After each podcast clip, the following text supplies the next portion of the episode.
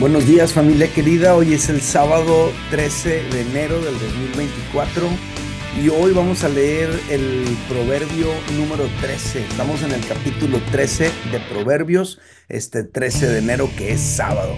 Es la hora de leer la palabra del Señor. Vamos a hacer una oración y preparamos nuestro corazón para esta lectura. ¿Sale? Oremos. Padre, te agradecemos tu infinita bondad. Te agradecemos tu infinita misericordia, te agradecemos tu infinito favor. Queremos leer tu palabra este día, Señor, como todos estos días. Queremos adquirir sabiduría para nuestra alma. Habla nuestro corazón, alimenta nuestro espíritu. En el nombre de Jesús. Amén. Muy bien, vamos a leer entonces Proverbios capítulo 13 son 25 versículos, continuamos con el mismo tema y es la misma estructura literaria. Son frases cortas, contundentes, son axiomas, como los dichos que te diría tu abuelita, ¿no? Y que te dejaban sabiduría en cada una de esas frases. Vamos a leerlo. Proverbios capítulo 13, versículo 1 en adelante dice, el hijo sabio recibe el consejo del padre mas el burlador no escucha las reprensiones. Del fruto de su boca el hombre comerá el bien, mas el alma de los prevaricadores hallará el mal. El que guarda su boca guarda su alma, mas el que mucho abre sus labios tendrá calamidad. El alma del perezoso desea y nada alcanza, mas el alma de los diligentes será prosperada. El justo aborrece la palabra de mentira, mas el impío se hace odioso e infame. La justicia guarda al de perfecto camino, mas la impiedad trastornará al pecador. Hay quienes pretenden ser ricos y no tienen nada. Hay quienes pretenden ser pobres y tienen muchas riquezas. El rescate de la vida del hombre está en sus riquezas, pero el pobre no oye censuras. La luz de los justos se alegrará, mas se apagará la lámpara de los impíos. Ciertamente la soberbia concebirá contienda, mas con los avisados está la sabiduría. Las riquezas de vanidad disminuirán, pero el que recoge con mano laboriosa las aumenta.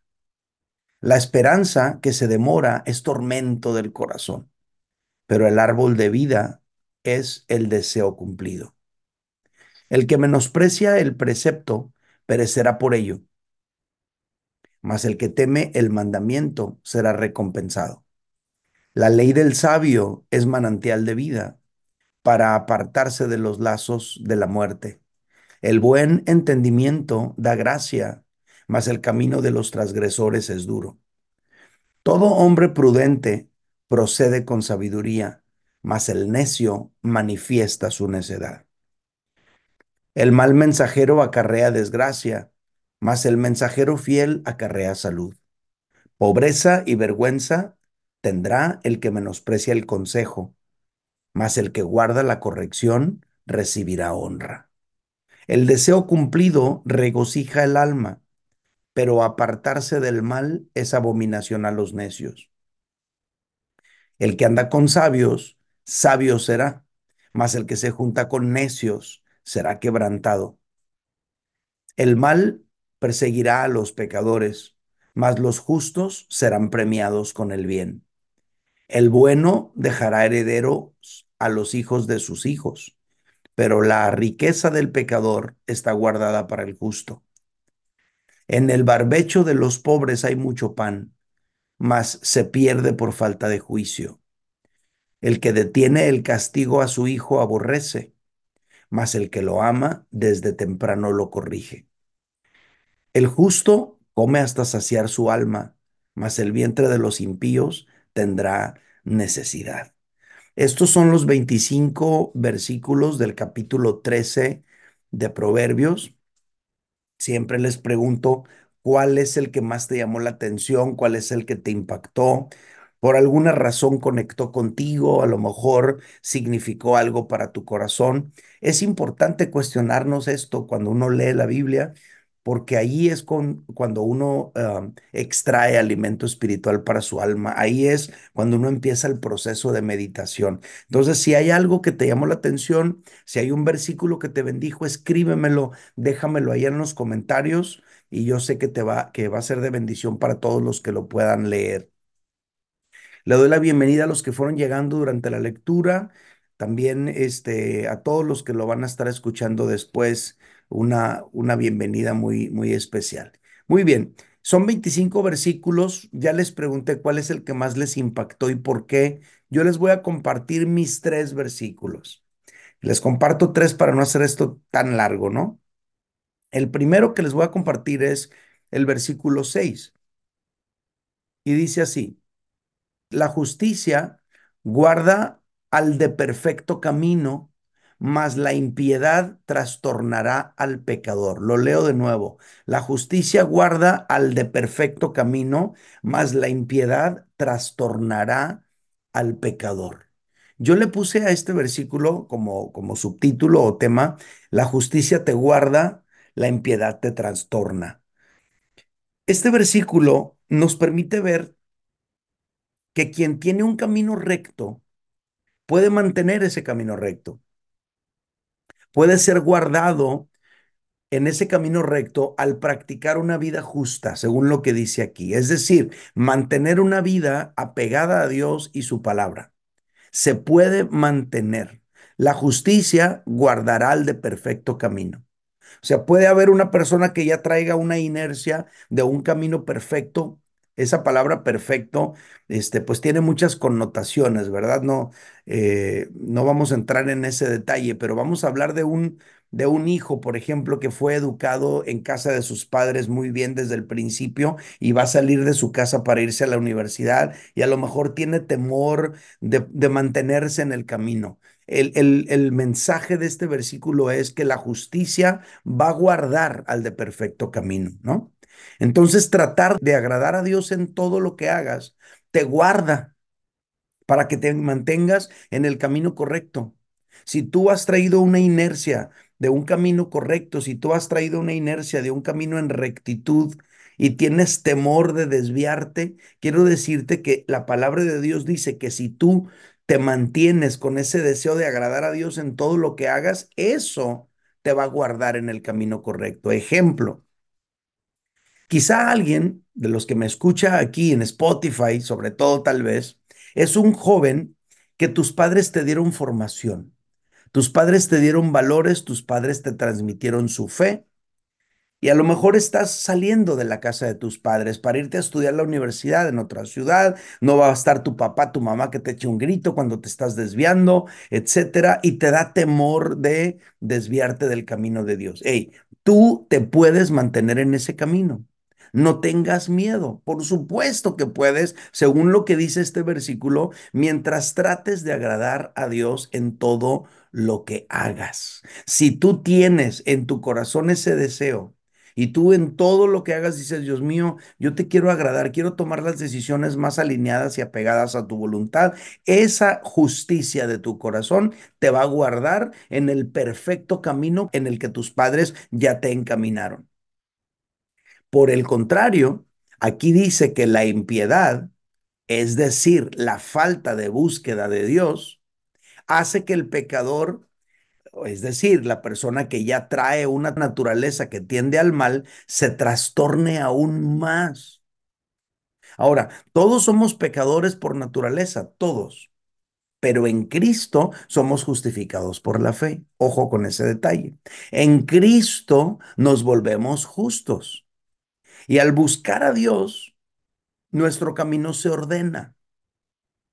Pero aquel pecador impío, es decir, aquella persona que no busca a Dios queda preso de sus pasiones, queda preso de sus pecados, queda preso y la maldad trastorna su alma más y más. Este versículo lo dice claramente, ¿no? Si tú traes un perfecto camino, la justicia te va a guardar en él. Ese anhelo de agradar a Dios te va a guardar en él. Pero el pecador va a ser trastornado precisamente por la impiedad de su vida, esa falta de Dios en su vida, esa falta de buscar a Dios terminará trastornándolo aún más. Ahora, si tú reconoces, si alguien de los que me está escuchando aquí ahorita en vivo, en Facebook o en YouTube, o alguien de los que lo van a escuchar en diferido o en Spotify, si tú reconoces que estás viviendo una vida desordenada, la buena noticia es que tú puedes salir de allí poniendo tu fe en Jesucristo. Tú puedes empezar una vida nueva, tú puedes vivir una vida justa, porque la palabra de Dios dice, ¿no? De modo que si alguno está en Cristo, nueva criatura es. Las cosas viejas pasaron, y aquí todas son hechas nuevas. Tú puedes empezar de nuevo en Jesús. Ese sueño que mucha gente tiene, como quisiera empezar de nuevo, desde cero otra vez, se puede en Cristo. Y la palabra de Dios dice, justificados pues por la fe, tenemos paz para con Dios por medio de nuestro Señor Jesucristo. Entonces, poniendo tu fe en Jesucristo, tú puedes ser justificado por la fe. Te puedes volver justo. Entonces, este versículo para mí es muy poderoso. La justicia guarda al de perfecto camino. Si tú traes un perfecto camino que tus padres formaron en ti, tú te puedes mantener en él si practicas la justicia. Pero la persona que tiende al pecado se mantiene en impiedad, es decir, sin buscar a Dios, esa persona puede terminar más trastornada todavía. Es un versículo muy fuerte, ¿no? ¿Qué piensas de esto? Escríbeme, déjame un comentario. ¿Cómo te cayó esta, esta explicación del texto? Házmelo saber, compárteme tu perspectiva. segundo versículo que les quiero compartir está en el versículo 20. Ojo, este versículo está también interesantísimo. Se los leo. Verso 20, Proverbios 13, 20. Dice, el que anda con sabios, sabio será, mas el que se junta con necios será quebrantado. Yo le puse como, como tema o como subtítulo a este versículo, amistad e influencia. Este versículo nos muestra que la influencia importa. Las amistades importan porque influyen sobre ti. La influencia que permites en tu vida importa. Las personas con las que pasamos tiempo tienen una influencia muy importante sobre nuestra vida. Nos pueden volver más sabios. El que anda con sabios, sabio será. O nos pueden volver necios. El que anda con necios, el que se junta con necios, será quebrantado. ¿No? La persona con la que tú te relacionas puede avivar ese anhelo en nuestro corazón de hacer las cosas bien o puede inhibir nuestros deseos de buscar a Dios. Una persona que tiene deseos de buscar a Dios y que de repente se junta con puras personas que tienen un deseo totalmente contrario, tu relación con ellos, tu amistad con ellos puede inhibir tu deseo de buscar a Dios. Porque la persona con la que pasas tiempo, esas personas con las que te relacionan, van a influir en tu vida. El que anda con sabios, sabio será, más el que se junta con necios, será quebrantado. Ahora, si nos juntamos con gente necia, seremos quebrantados, dice aquí. Porque al reproducir esas conductas que observamos en ellos y de repente tratar nosotros a nuestra esposa como nuestro compadre el necio trata a la suya, al tratar nosotros a nuestros hijos como nuestro compa el necio trata a los suyos, al administrar nuestras finanzas, ¿no? De una manera necia, como nuestro compañero el necio eh, eh, administra las suyas, al actuar tú y yo de manera necia, así como actúan nuestros amigos necios, todo eso nos lleva al quebranto, al quebranto matrimonial, al quebranto familiar, al quebranto financiero, al quebranto en nuestra vida eh, completa porque finalmente esa influencia de nuestros amigos necios empieza a, importar en nuestra vida, empieza a influir en nuestra vida. Ah, Una vez, una vez escuché o leí, y quiero ser muy claro, esta frase yo no la inventé, pero me encanta, y la he dicho millones de veces porque me, me encanta. Una vez escuché o leí esta frase que decía, las personas que nos rodean nos pueden llevar a grandes logros o a grandes fracasos. Y eso es exactamente lo que dice este proverbio. El que anda con sabios, sabio será, mas el que se junta con necios será quebrantado. Ahora, ojo con este detalle. Todos tenemos amigos sabios y amigos necios, ¿sí o no? ¿Quién se te vino a la mente? No escriba su nombre, pero todos tenemos amigos sabios y amigos necios. Todos tenemos familiares sabios y familiares necios. Nosotros, eh, y en la, en, la, en la fe también, todos tenemos hermanos en la fe sabios y hermanos en la fe necios. También hay en la familia de la fe. Ah, haremos bien en valorar, haremos bien en pasar más tiempo, haremos bien en imitar la conducta de nuestros amigos sabios, de nuestros familiares sabios, de nuestros hermanos en la fe sabios. Y también haremos bien en poner atención de que no nos influya nuestra conducta, nuestros amigos necios, nuestros familiares necios, nuestros hermanos en la fe necios, porque también los hay. O sea, ser cristiano no es garantía de que tú vas a ser sabio, ¿eh? Porque un, una persona que dice soy cristiano, pero no actúa con el temor del Señor, que es el principio de la sabiduría, pues aunque se diga cristiano y va a ir a la iglesia y hable cristiañol, sabio no es. Entonces eso tenemos que entender tú y yo. Muy bien. El que anda con sabios, sabio será, mas el que se junta con necios será quebrantado. ¿Qué piensas de este versículo? ¿Qué te genera en tu mente, en tu corazón? Escríbemelo, déjamelo en los comentarios. Y número tres y último, el tercer versículo que a mí me llamó la atención y que creo que vale mucho la pena compartir con ustedes es el 24. Proverbios 13, 24 dice, el que detiene el castigo a su hijo aborrece mas el que lo ama desde temprano lo corrige. Yo le puse a este versículo como subtítulo, padres que corrigen son padres que aman. Familia, el amor paternal se manifiesta con caricias, se manifiesta con dádivas, se manifiesta con palabras de afirmación. Sí, todo eso manifiesta el amor paternal. Pero el amor paternal también tiene una cara dura y es la del castigo y la reprensión. Escuche esta frase, pienso que es contundente, grábatela, consérvala, reprodúcela, compártela.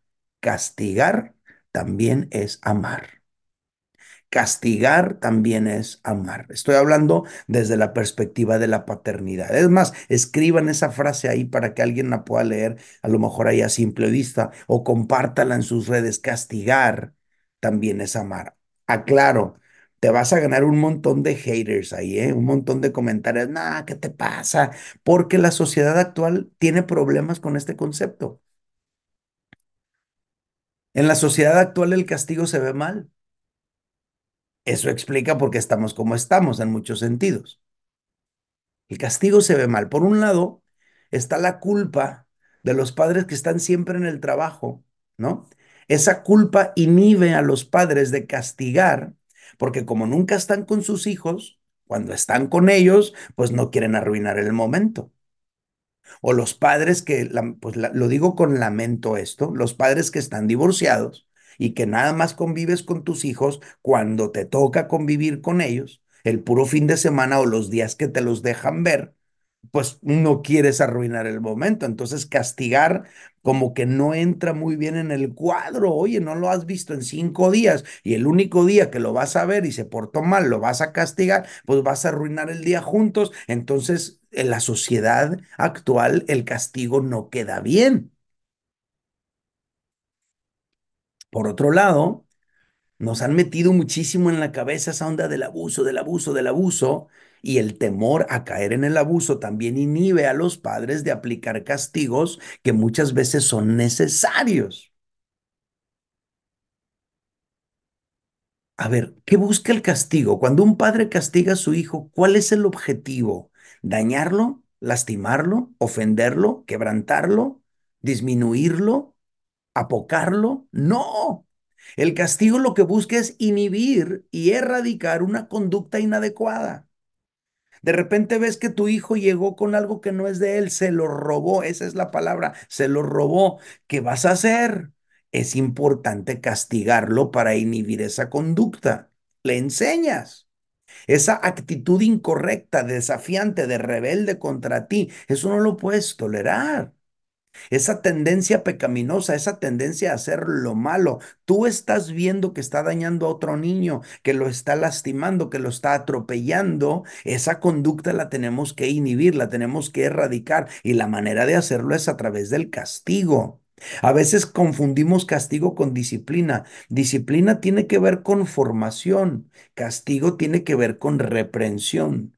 Castigo tiene que ver con erradicar una conducta, quitarla él, él va a asociar esa conducta con el dolor que le generó el castigo por haberla practicado y entonces se va a ir alejando, sobre todo en las primeras etapas, cuando los niños son pequeños, su cerebro todavía ni se acaba de formar, no entiende conceptos abstractos, no entiende lo justo de lo injusto, lo bueno de lo malo, es un, es un niño, ¿no? De la edad que quiera, 5, 6, 7, 8, 9 años, es, eh, pero un pequeño castigo, un, un, un pequeño azote va hacerlo relacionar que eso no es correcto. El que detiene al castigo a su hijo aborrece, mas el que lo ama desde temprano lo corrige. Haríamos muy mal si al observar una conducta inadecuada no castigamos. Eso no es amor. Ahora, aclaración. Sí debemos aprender a aplicar el castigo. El castigo se aplica con amor. Debemos aprender a aplicar el castigo con amor. Nunca castigar bajo el influjo de la ira, nunca. Nunca castigar por un impulso carnal, como una reacción impulsiva, nunca. Nunca castigar liberando una frustración personal. Lo que pasa es que tú estás bien amargado porque te pasó una cosa en el trabajo y vienes y rematas con tu hijo. Nunca, nunca, nunca. Nunca castigar en público de tal manera que pudieras avergonzar a tu hijo, exponerlo, humillarlo. Nunca, nunca. Entonces tenemos que aprender a aplicar el castigo con amor. ¿Y eso cómo se hace? Siempre con una explicación para que él sepa por qué. Siempre seguido de una expresión de amor y aceptación para que entienda que no lo estás rechazando, que el problema no es su persona, el problema es esa conducta que quieres erradicar siempre con un abrazo y un beso después. Miren familia, nosotros utilizábamos la varita de la corrección. En aquellos tiempos que existían las librerías cristianas y vendían la varita de la corrección, yo me compré una y la utilizaba con mi hijo. Él le decía la bala, porque ya la tenía identificada. Yo usaba esa varita de la corrección cuando él hacía algo incorrecto, algo malo, no castigas por un error, todos nos equivocamos, yo me equivoco todavía. Ahorita aquí hablando con ustedes me he equivocado como 20 veces en decir una palabra por otra. Todos nos equivocamos, no castigamos por errores. Tus hijos se van a equivocar y no los vas a castigar porque se equivocaron. Los vas a castigar cuando tengan una abierta actitud de desobediencia, de rebeldía, de maldad. Los vas a castigar cuando están eh, llevando a cabo una acción que es incorrecta, que va en contra de otra persona, que está generándole daño a otra persona. Lo vas a castigar cuando está haciendo, eh, se robó algo, cuando dijo, ofendió a una persona, etcétera. Ahí vas a castigar. Y vas a castigar como dijimos aquí, con amor con amor. Conclusión. Fíjense que checamos tres versículos. Versículo 24 que habla de que padres que corrigen son padres que aman. Versículo 20 que habla de amistad e influencia. Y versículo 6 que habla de la justicia te guarda, la impiedad te trastorna. Conclusión. El camino de los justos se labra desde casa desde que los hijos son pequeños.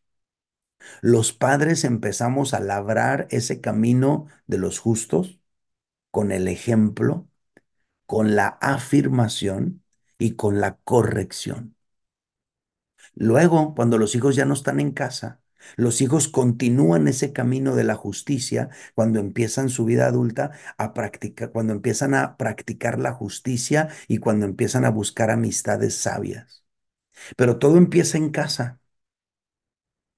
Allí en casa nosotros los padres empezamos a edificar la vida del justo. Y luego los hijos cuando se van permanecen en él al practicar esa justicia, queriendo agradar a Dios en todo y al buscar buenas amistades. Pero los que se trastornan son aquellos que al no ser corregidos por sus padres en casa, número uno, y al no escoger amistades correctas cuando salen de casa, número dos, y al no buscar a Dios, quedan presa de sus pasiones, quedan indefensos ante sus pecados, son arrastrados por la inercia de este mundo. Un justo y un impío, de alguna manera desde casa, van a ir trazando su camino. Que Dios nos ayude familia. Hagamos una oración. ¿Sale? Vamos a inclinar nuestro rostro. Señor, yo quiero buscarte siempre. Quiero, Señor, mantenerme en el camino de la justicia. Señor, yo te pido que buscarte guarde mi corazón, que buscarte guarde mi camino, para agradarte, Señor, en todo lo que yo haga. Señor, guarda también a mi hijo. Ya hicimos nuestra parte, mi esposa y yo, con él durante 20 años. Por favor, a mi hijo, dale buenos amigos. Rodéalo siempre de buenas personas.